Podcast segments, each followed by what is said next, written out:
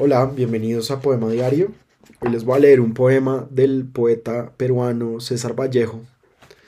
La tumba de Vallejo está en París y Vallejo murió en París.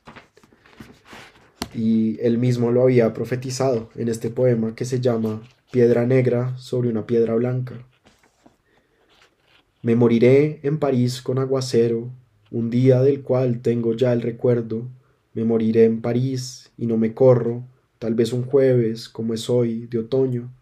Jueves será, porque hoy, jueves, que proso, estos versos, los húmeros me he puesto, a la mala, y jamás como hoy me he vuelto, con todo mi camino, a verme solo. César Vallejo ha muerto, le pegaban todos sin que él les haga nada, le daban duro con un palo y duro, también con una soga. Son testigos los días jueves y los huesos húmeros, la soledad, la lluvia, los caminos.